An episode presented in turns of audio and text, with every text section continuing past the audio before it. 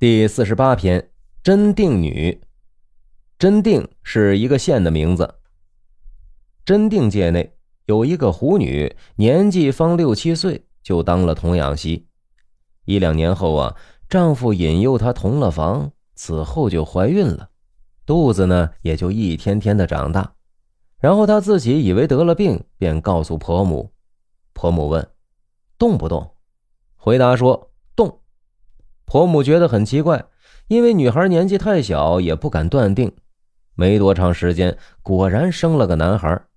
婆母叹口气说：“唉，没料想这拳头大的小母竟生了个锥子大的小孩子。”听众朋友们，这个故事篇幅不到百字，却讲述了一件极其发指的事：一个童养媳未满十岁就被诱奸致孕。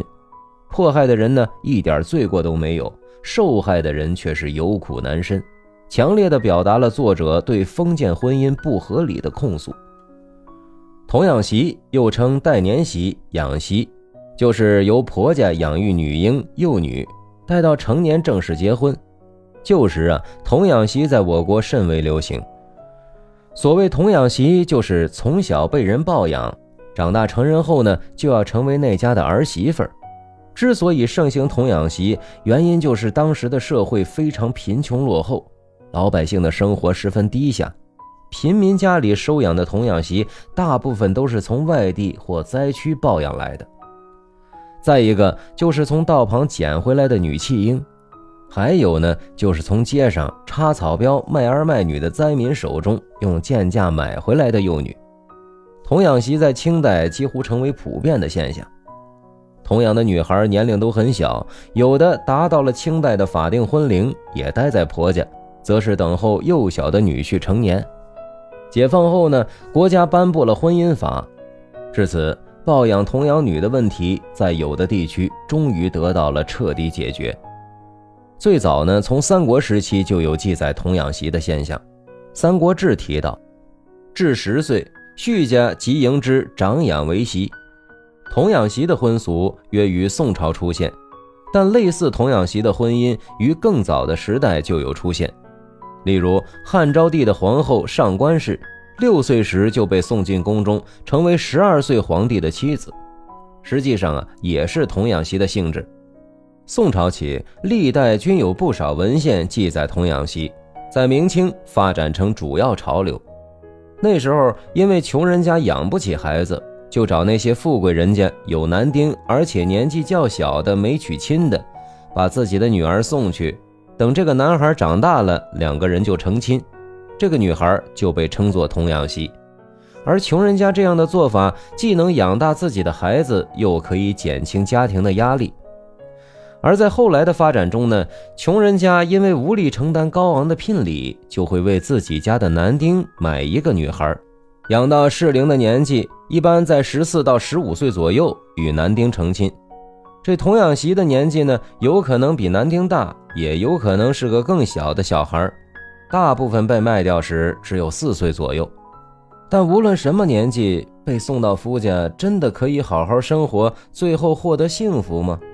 这个答案显然是否定的。中国在等级制度森严的封建社会中，极度看重门当户对。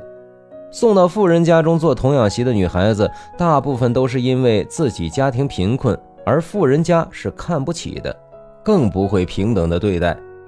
童养媳呢，只会被当作奴仆侍奉全家，有可能啊，还连奴仆都不如。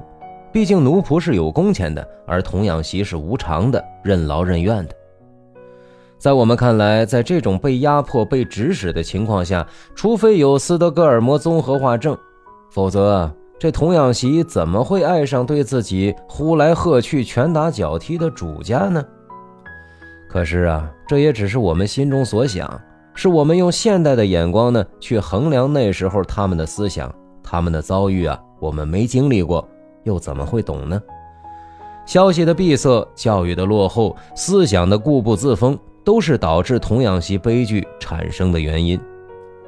电影《红色娘子军》中，向梅扮演的就是童养媳红莲。红莲呀是有现实原型的，她是一位娘子军烈士，十岁被卖给陈家，定命给陈家一个大头儿子。两三年后，丈夫死了，她又被人按着头跟公鸡拜了堂。从此啊，她名是少爷的未亡人，实是丫头。她受不了那苦，几次出逃，终于在十七岁那年，他跑出白区，参加了娘子军。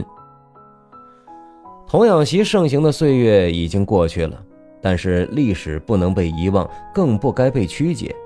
了解和记住历史，并不是要记住仇恨，而是为了避免历史重演。